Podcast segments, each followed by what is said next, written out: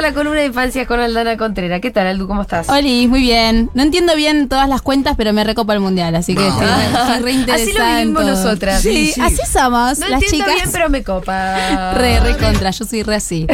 Em, bueno, ¿cómo están? ¿De qué vamos a hablar hoy, Aldi? De libritos. Por- Eso, tenés razón. Vieron, cierto. Mañana Por- es el día del cuento infantil. Mañana es el día del cuento infantil. ¿Saben por qué es el día del cuento infantil? Yo no sabía.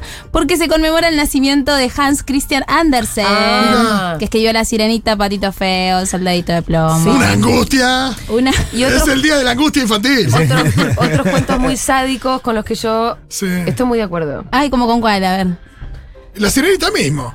Si la sirenita de Disney igual es la que...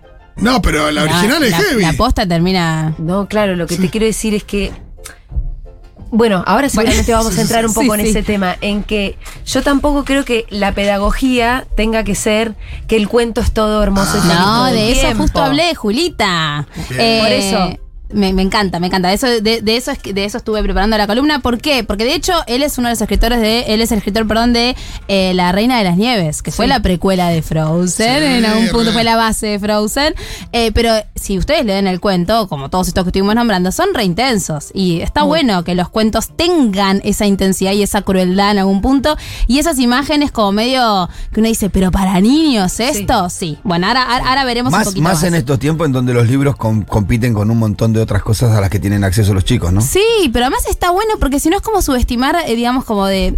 A ver, yo siempre digo esto de cuidar un poco a, a qué exponemos a las infancias y demás, pero eh, hay algo de los cuentos que es un lugar seguro, que es algo que te permite como imaginarte, entender, tener miedo y después si se cierra eso y ya está, Y ya queda está. ahí. Sí. Y puedes procesar un poco todo eso que te da tanto miedo y todo el horror que existe en el mundo eh, con cierta seguridad, ¿sí? Eh, así que bueno, yo hoy quería hablar un poquito de cuando me dicen mucho eh, en las consultas, eh, quiero que mi hijo o hija lea, quiero que le gusten los libros, ¿cómo Sí. hago? Bueno, básico.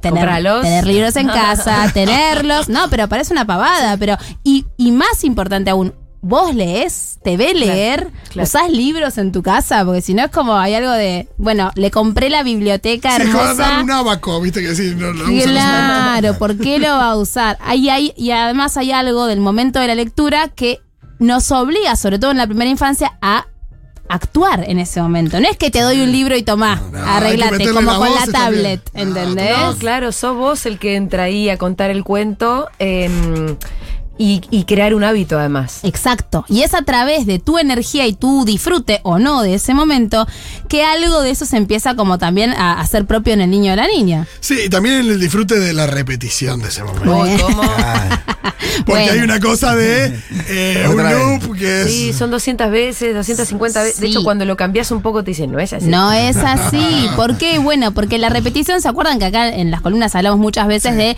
cómo necesitan la rutina, lo previsible, lo que les ordena un poco el mundo? El mundo es un caos que no tiene explicación, entonces conocer lo que va a pasar en una historia trae mucho alivio, aparte de todo lo otro que estuvimos mencionando en cuanto a que les permite procesar cosas del mundo exterior. Eh, pero a mí me parece, tenemos como una invitada de lujo en un audio, eh, me parece importante darle, darle lugar a, a quienes escriben libros eh, para niñes. En este caso, Didi Grau, yo le pregunté cómo... ¡Ay, hablaste con Didi No, yo no, Leila, pero ¿Qué? le dije la amo, la No, amo. pero pará, la pará, pará. autora de casamiento en la cocina. No, pará, pará. Está, usted, o sea, por ahí del otro lado no sabe. No, no, sí, ¿Quién es sí. Didi Grau para alguno de nosotros? Sí, sí, sí, sí. Yo me puse, me puse nerviosa cuando me llegó el audio que me reenvió Leila. O sea, nerviosa. Tipo, chivé un toque como, ay, Didi está hablando de una re- pregunta que yo le hice. Eh, bueno, porque nada, ella es una de las autoras de Redondito, uno de los libros que están en la editorial Monopatín, de acá de Futu. Y le preguntaba a Didi cómo sabe si un libro va a gustar o no. Así que la escuchamos. A ver. No sé si será así, pero siempre tuve de la idea de que si yo me divierto escribiendo un texto para un libro, si yo la paso bien haciéndolo, el que lo lea, sea grande o chico, lo pasará bien, le va a gustar. Ese es para mí el indicador de si un libro le gustará a un niño cuando lo lea. Ahora, el indicador de si un libro le gusta a un niño, sin hablar, claro, de los más chiquitos, ¿no? Supongo que es el hecho de que lo elija sin la presión de nadie y de que lo lea quizá una y otra vez hasta que el libro quede estrujado, arrugado, descolorido. Esos son los más lindos libros, los más usados, los más queridos. Le quiero decir a Ah, Didi, eh, que nos está escuchando, que Coco Rococo, Sí. que es mejor que Hamlet, no sé ya, Sí, sí, sí, sí, sí. está destruido en mi casa al punto que tuvimos que comprar otro Coco Otro, Rococo, otro. porque ya estaban todas las páginas voladas. Mordidas, Sí, sí, sí, no, chupadas. mucho, se ha leído mucho, yo me lo puedo recitar. Exacto. Y es un librazo. Pero además también me acuerdo de esto, lo que me pasó con Coco fue, por lo menos a mí, a Rita le veníamos leyendo algunos libros y su niñera trajo de regalo Coco Rococo. Eh, y la primera vez que lo leí dije, ah, esto es otra cosa. O Mm, sea, sí. no da igual. Hay libros buenos y libros que no son tan buenos para niños. Como, no porque sea para dos años va a ser siempre igual, digamos. Ahí me di cuenta que había otra calidad. de- Sí. Y había otra literatura, digamos. Y en esto que vos dijiste, justamente de que vos lo leíste y sentiste como, wow, esto, está es. bueno. Sí.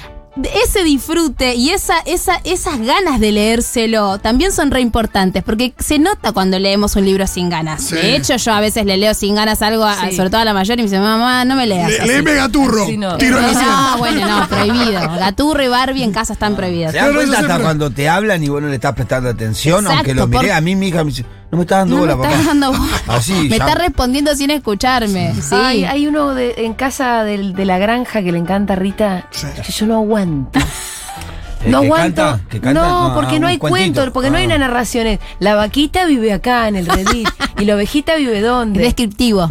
Y ti- pero, pero como tiene unos como, como unos jueguitos me- mecánicos, Sí. eso es lo que le gusta. Ah, mover, claro, cuando Mover, entonces, Bueno. no, mira, la verdad que la ovejita no querés saber la verdad de cómo termina. ¿Querés que te muestre un video de Eso ya pasaría a ser un cuento de. Claro, claro. Exactamente. No estaría con mucha gana la, la, la ovejita ahí sangre para de la ahí. ovejita bañó el No, monte, la ovejita, sí, si te cuento la verdad, es un cuento de Christian Andersen.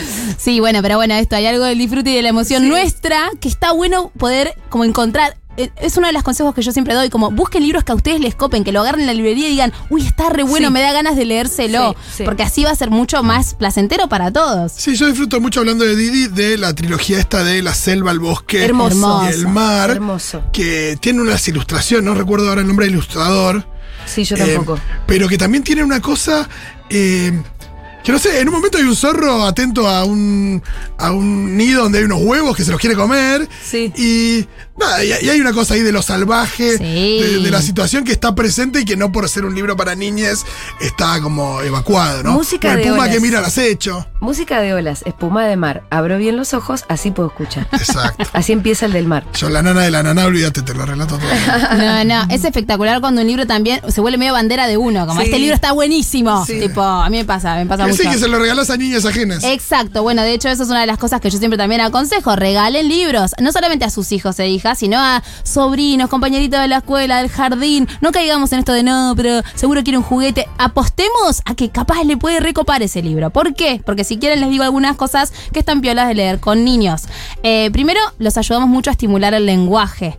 Y acá quiero hacer un poco hincapié en algo que ya dijimos hace un ratito, esto de, no pensar que hay temáticas que son más para niños más grandes o que hay cosas, digo, si es un libro infantil, de lo que hable va a estar bien. Eh, y pensemos que las palabras que, que- que- que- que aparezcan en ese libro también son importantes como leerlas como son. Acá a veces mi mamá, espero que me estés escuchando, le lee a mi hija mayor los libros medio cambiados, medio como bajaditos, Claro, ¿no? Y yo le digo, lees, censura, léeselos como están, porque hay algo del léxico que se va aprendiendo, de escuchar palabras que incluso te suenan raras y que no conoces, que es necesario que, digo, el libro te lo traiga para que vos las puedas incorporar después a tu vida, no solamente las palabras que usan en casa, ¿no? También que aparezca otro tipo de Total. léxico y de lenguaje. Eh, de hecho, por ejemplo, en la escuela, en la escuela de mi hija mayor, ella va a una escuela Waldorf, tema para otra columna, eh, le- leen los cuentos de los hermanos Grimm en, en la salita de tres. Otros que Y son bastante Son re truculentos los Grimm. Pero bueno, hay palabras como muy, muy complejas que a veces, nada, obligan a una que te digan, ¿y ¿y eso qué significa? A ver, ¿para qué lo busco? No sé. Y está buenísimo eso, ¿no? Como de que las palabras estén, que después los niños vayan preguntando, amplía el lenguaje, eso está excelente. Sí. Eh, otra cosa, ya la nombramos, ayudan a comprender el mundo, cómo funciona este mundo y sobre todo introducen la estructura aristotélica de introducción, nudo y desenlace, que nos permite entender los procesos que rodean a la vida entera. Los procesos son así: introducción, nudo y desenlace. Sí. Entonces, tener un librito como Sapo Sapito, que es mi favorito, eh, que dice, empieza con una cosita, después el sapito come bichitos y después no come más. Ay, ya está. Hay algo de ahí que se cierra, ¿no? En ese sentido. Sí. Eh, y Ay, Didi. Ay, la amo, la amo. Tenemos. Bueno. ¡Qué eh, poeta! Qué poeta. ¡Qué poeta contemporánea! Eh, Yo yo soy le- muy fan de Casamiento en la Cocina. Muy que bueno. También hay algo que uno a veces llama la atención porque cuando yo lo compré porque sabía que, que Rita era muy fan, que decía, bueno, por ahí a Manu le, le gusta, yo, también cada niño, Obvio. ¿no? Pero, pero se copó mal y, es eso de decir, bueno, evidentemente el libro tiene algo, Claro. porque, Sí. Porque sí. hay dos niñas que el libro que más quieren leer es este. Y otra cosa que también eh, aparece cuando leemos con nuestros hijos e hijas es esto de la posibilidad de, de hablar de las emociones. Eso yo en la columna de educación emocional lo traje, como empezar a, a preguntar o a decir, uy, el sapito está triste, uy, se puso contento. Hay algo de la emoción que si yo la puedo ver afuera, después la puedo reconocer adentro. Entonces el momento de, de- de leer un cuento o de, de contar una historia es realmente muy rico, tiene un montón de aristas, no es solamente algo de me siento y juego un ratito, ¿no? Eh, yo le preguntaba a Didi qué eh, lugar le da a la rima en los momentos de, en, en- al momento de escribir sus Sí. cuentos y ella me decía esto. Eh, si bien no es imprescindible la rima, creo que los versos rimados le dan musicalidad al texto, lo hacen más parecido a una canción, le dan gracia, le dan melodía, para que llegue más fácil al oído y la mente del bebé. En el caso de mis cuentos adaptados a teatro, la rima me ayudó a contar, me fue llevando y le dio, creo, un toque de humor a las historias. Em, pero no todo lo mío tiene rima, ¿eh? Tengo escritos algunos poemas sin rima. Bueno, se- eh, en un momento de- termina ese audio que se cortó diciendo como, eh, bueno, y, y dice, no, no- no- no tengo la rima tan incorporada y termina diciendo una rima y dice, bueno, no, sí, al final la tengo muy incorporada. es hermoso ese audio. Oh, ¿qué pasó? Eh, no sé, quizás mandé mal ahí la indicación de cortar, perdón. Eh, pero bueno, nada, digo, hay algo de la rima y del canto que también eh, engancha mucho a los más chiquitos. Eh, y después traje algunos consejitos, si quieren, en relación a la lectura. Leer desde la panza, si estamos atravesando una gestación, está buenísimo poder leer en voz alta cuando estamos embarazadas, porque hay algo de esa vibración, de esa palabra que está dirigida a ese bebé, que también aloja, sostiene y contiene, ¿sí? Eh, oficia un poco como de sostén y de arrullo eh, toda esa palabra que decimos durante la gestación. Después, una vez que van creciendo, no hace falta esperar a que hablen para leerles los libros, por favor, leamos de entrada. Esos libros interactivos, yo sé que a vos no te gusta ese de Rita, pero están buenos, donde meter el dedito, mover, hacer algo. Entiendo que para mí es un embole. Evidentemente a ella le gusta. Ex- Fundamental que los primeros sean los que tienen, eh, nada, los que son duros, bien duros, porque si no... Cartoné los- se llama eso. Exacto, porque si no los revientan en dos Si no los rompen enseguida. Porque Manu tiene uno que le fascina, que es el teléfono de las ardillas, no sé si lo conocen. No, no lo conozco. Que es muy lindo, es de Pipala, creo que, o Pipala, la, la editorial.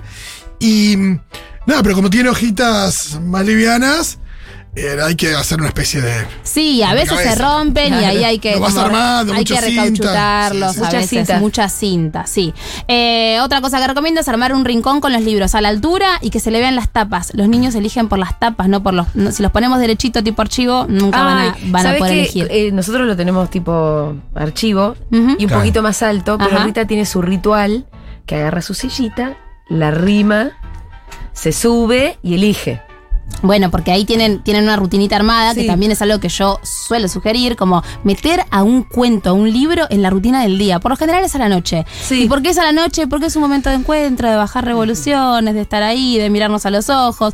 Algo que en el, en el día a día nos cuesta un montón, ¿no? Estamos todo el tiempo como haciendo de a siete cosas a la vez y el libro te obliga a bajar un poco el culo al piso, eh, quedarte un ratito ahí y miran, mirando, No, mirando juntos. Y que es muy loco porque, por ejemplo, el caso de Manu, que es un terremoto, va de acá para allá, no sé qué, le decimos, leemos un libro y de repente lo ves que agarra uno, se sienta en el sillón con las patitas para adelante Es el momento en el que baja. que decís, wow, o sea, le gusta tanto esto que de repente estaba a 320 y bajó a nada.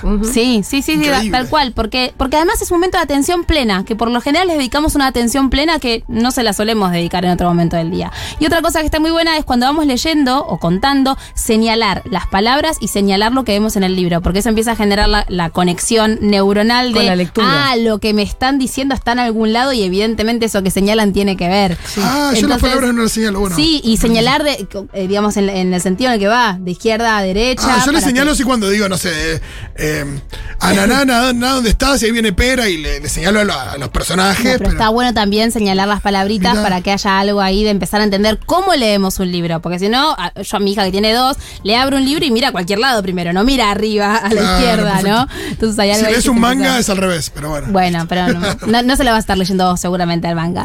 Eh, y bueno, y por último esto, recordar que los libros infantiles son una ventana al mundo, una ventana, una puerta a nuevas posibilidades, que de verdad, eh, nada, compren libritos, no gasten en otra cosa. Compren libritos también de Editorial Futurock. Exacto. Por ejemplo, que son, bueno, eh, la colección Mono- Monopatín. Pueden conseguir los libros eh, de Monopatín en tienda.futurock.fm barra Monopatín durante todo el día de hoy ingresando el código MAPAPIS. Van a tener un descuento especial en cualquiera de los tres títulos. Redondito, de Didi Grau y Rocío Alejandro, Dos Cositos Marinos, de Cristina Makhus y Nicolás Lasalle, y Los Equilibristas, de Nicolás Schuff y Pablo Pisic.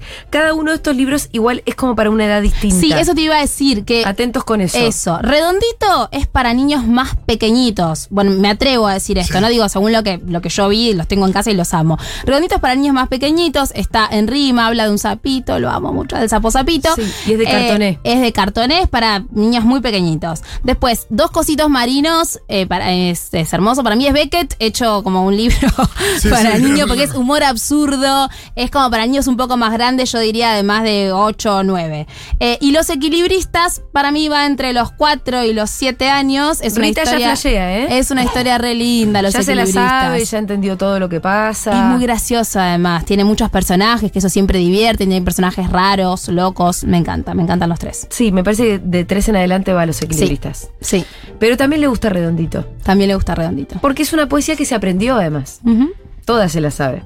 Como todo lo de Didi Grau. Eh, así que vayan y compren Didi Grau. Y compren eh, la colección Monopatín de en tienda.futurock.fm barra Monopatín. Durante todo el día de hoy, ingresando el código MAPAPIS, van a tener un descuento especial en cualquiera de los tres títulos. Perfecto. Muchas gracias, Aldana Contreras. De Nadis.